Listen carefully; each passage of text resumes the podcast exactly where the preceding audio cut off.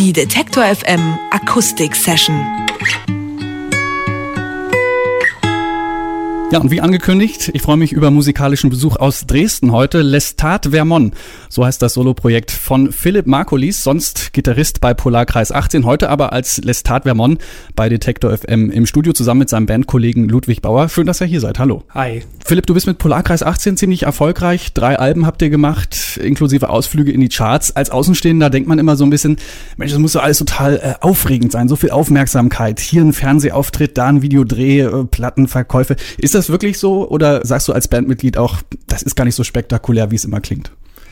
Also das ist äh, anscheinend wirklich so, aber ich habe da immer so eine ganz gute, ähm, ganz gute Art für mich entwickelt. Und zwar habe ich dann immer so in den in den Hochzeiten, wenn wenn wirklich so ein Mediengeballer ist, dann also ich ziehe mir das überhaupt nicht rein, so weil ich ähm, ich weiß nicht, ich kann das total nachvollziehen, dass es manchen auch dann irgendwie zu Kopf steigt und die dann irgendwie total ihre Bodenhaftung verlieren und so. Und das will ich mir einfach auch ersparen. Und äh, auch klar, äh, neben den ganzen Positiven gibt es auch total viel negatives Zeugs. Und da ich irgendwie eigentlich äh, so ganz gut im Rein mit mir bin, äh, lese ich mir das einfach dann irgendwie gar nicht so durch. Deswegen kann ich es nicht so wirklich einschätzen, aber sicherlich äh, ist da viel im, im Gange, aber ähm, lieber nicht mit beschäftigen. Genau. Ja. Lieber also einfach auf die Musik konzentrieren und äh, mir geht's da mehr um den Song an sich.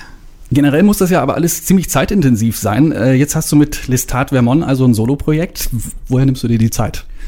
Ich habe ja mal äh, ein ganz interess interessantes Zitat gelesen und zwar äh, die äh, erfolgreichen Menschen unterscheiden sich davon von den anderen, dass sie, wenn die anderen schlafen, einfach immer nur arbeiten. Und ähm, ich würde mich jetzt nicht selbst als erfolgreichen Menschen bezeichnen, aber ich fand das ganz interessant und ähm, deswegen genau, also ich versuche einfach ähm, wenn ich die Kraft habe, einfach immer irgendwie zu arbeiten und was zu machen. Und ich habe immer total viele Ideen und ähm, ja, dann geht's auch mal frühs um 8 los und endet dann erst nachts um 12 im Studio. Aber trotzdem ganz wichtig, sich auch mal eine Auszeit zu nehmen, wenn man merkt, jetzt ist langsam mal so ein bisschen kurz vorm Burnout, dann muss man auf jeden Fall mal den Stecker ziehen und äh, ich glaube, das zu erkennen gehört auch dazu. Und dann, ähm, genau, dann kann man so einige Bands äh, parallel bewerkstelligen. Die Songs, die du jetzt solo machst, äh, ist das so überschüssiges Material, das du bei Polarkreis jetzt nicht unterbringen konntest? Oder war das von Beginn an so gedacht, das ist jetzt Lestat Vermont und das sind die Songs dafür?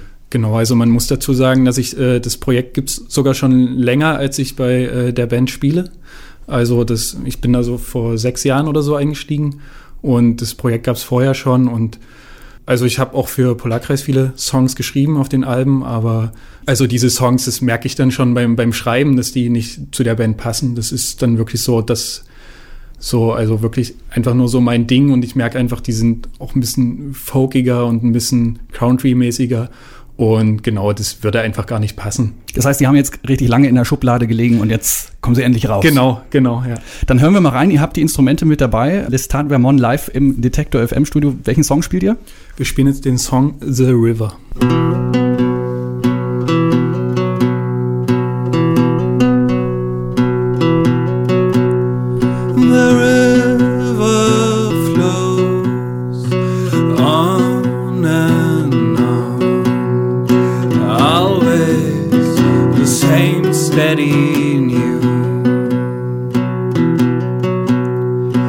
there's a sound, I bend down, listen to the silence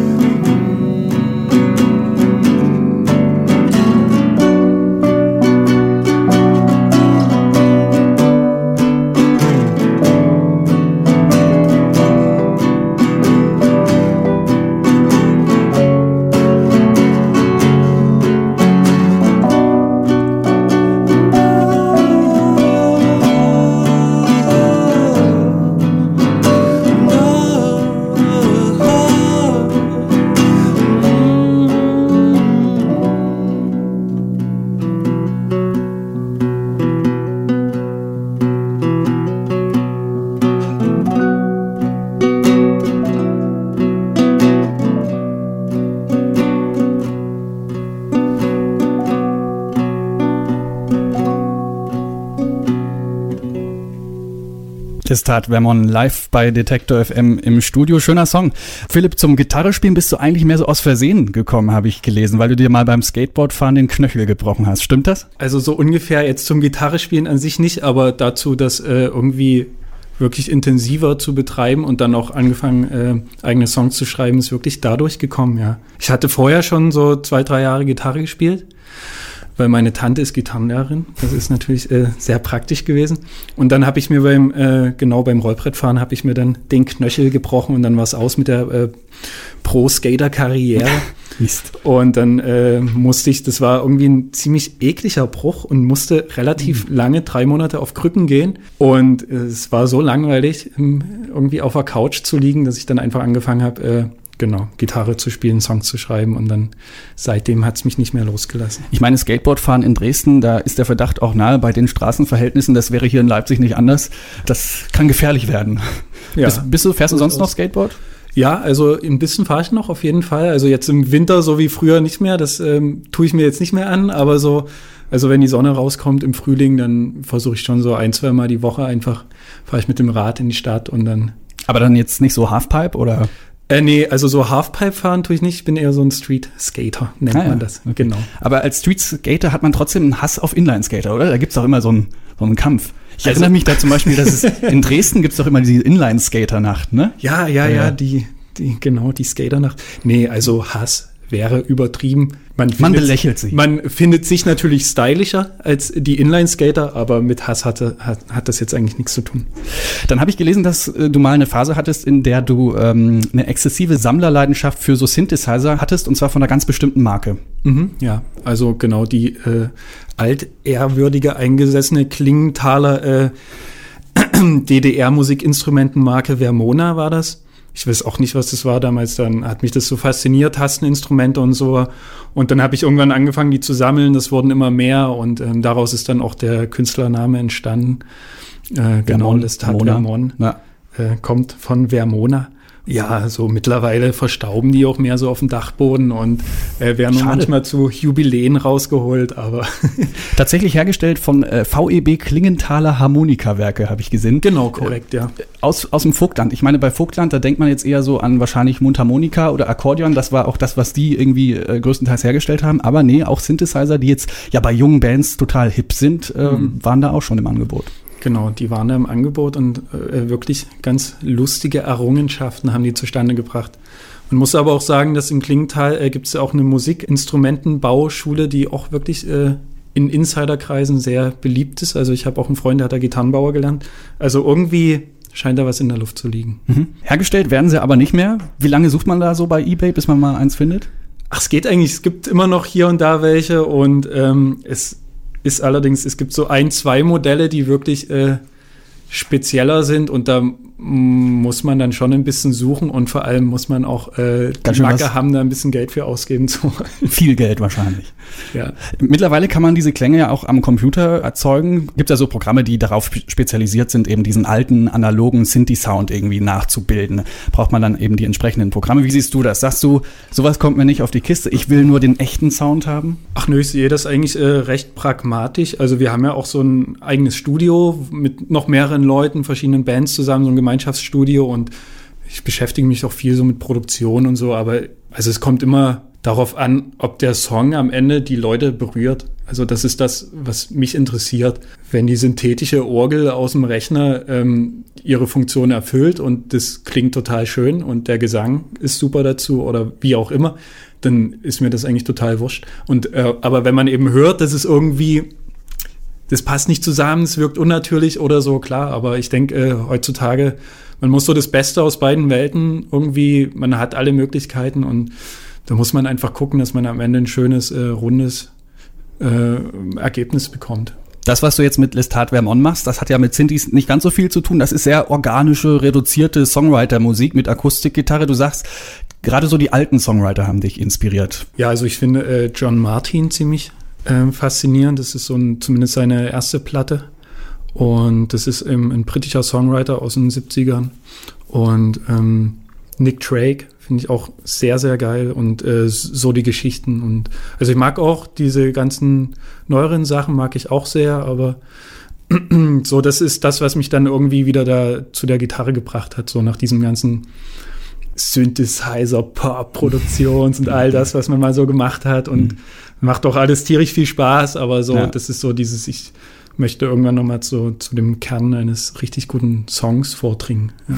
Und die richtig guten Songs, die es schon gibt, die kann man sich anhören auf deiner Webseite im Netz bei Soundcloud. Wie sieht's aus mit dem ersten Album? Ja, also ist fast fertig. Ähm, war jetzt im Januar mit Ludwig, meinem Pianisten, im Studio und wir haben fleißig aufgenommen und ähm, es fehlt noch so ein Text, der ist noch nicht ganz fertig. Ähm, und wenn der dann fertig ist, äh, ja, dann singe ich den noch ein und dann ist das Album eigentlich fertig und sollte im besten Falle äh, so im August rum erscheinen. Freuen wir uns drauf. Live setzt ihr das dann immer zu zweit um? Oder ist da nochmal geplant, irgendwie noch ein größeres Bandkonstrukt? Nö, erstmal nicht. Genau. Zweit. Erstmal so ganz leise und reduziert. Wir hören noch einen Song von euch live im Studio. Was spielt ihr? Ähm, wir spielen jetzt unseren Song Clouds.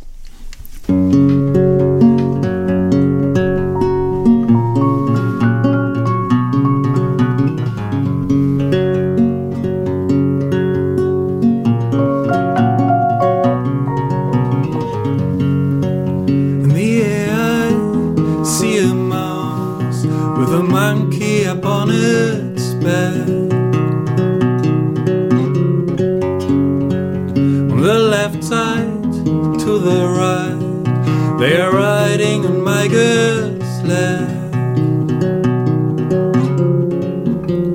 If I were made of clouds, I could be up there.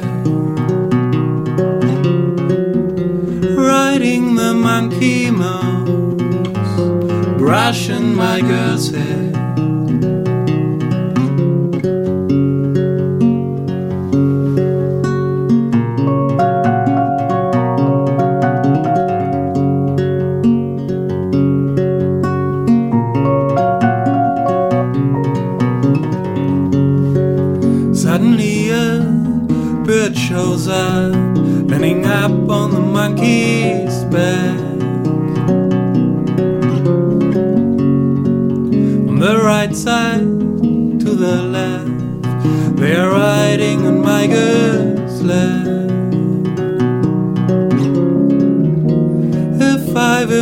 of clouds. I could be up there, riding the monkey mouse, brushing my girl's hair. But I'm on the, but I'm on the, but I'm on the ground. Riding the monkey mouse my girl.